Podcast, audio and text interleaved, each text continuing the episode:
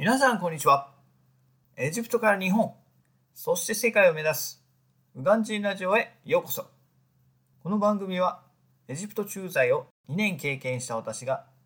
エジプトの魅力を発信すること、将来の目標であるアメリカ移住を目指す過程で学んだことを発信していく番組です。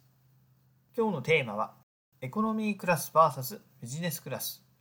機内編というテーマでお話ししていこうと思います。今まで空港内での設備の違いをご紹介してきました。さて、いよいよ機内でのお話になります。このために高い費用を払っていますからね。そんな機内、エコノミークラスのチケットでもビジネスクラスの席を垣間見ることができるので、利用したことがなくとも見たことがある人は多いと思います。見えてしまう分、期待も多くなりますね。これが世界で一番大きな飛行機、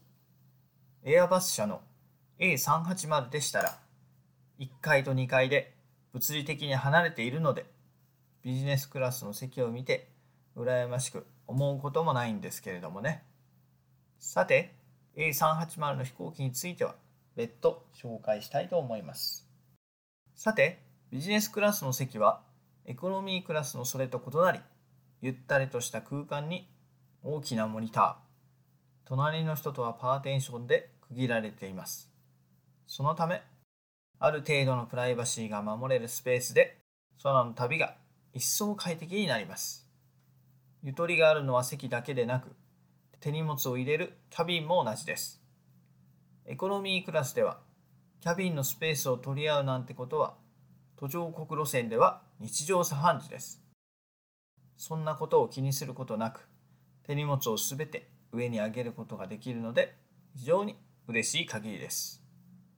また、機内食も旺盛になります。エコノミークラスのようなプラスチックのお弁当に入ったものではなく、きちんと陶器のお皿で提供されます。食材もステーキや魚のグリルなど、機内とは思えない食事が出てきます。それはまるでホテルで食べているかのような食事たちです。もちろん味も抜群です。ただ、私は基本、機内では食事をしません。その理由は、地上で食べるよりも、よりたくさんの調味料を使っていて、栄養面では決して良くないからです。飛行機内のような狭く騒がしいところでは、人間の味覚は約30%落ちると言われています。そんな中で美味しく食べられるようにあらかじめ大量の塩や砂糖が含まれています。実際に地上で食べ比べをしたことはありませんが私はその話を海外のニュースで知ってから食べるのをやめました。なので飛行機に乗り込む前に十分食べてから登場することにしています。最後に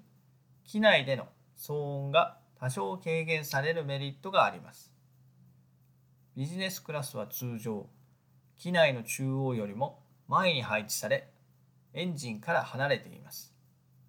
しかもエンジンより前にあるためエンジンの音がしにくくなっています。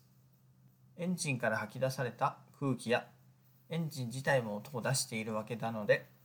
これは当たり前といえばそれまでです。ただ、ゴーという風切り音が終始続くところでは、多少であっても小さくなればいいですよね。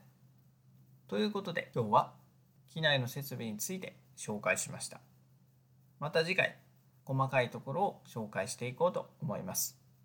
それではこの辺で。バイバーイ !Have a lovely day!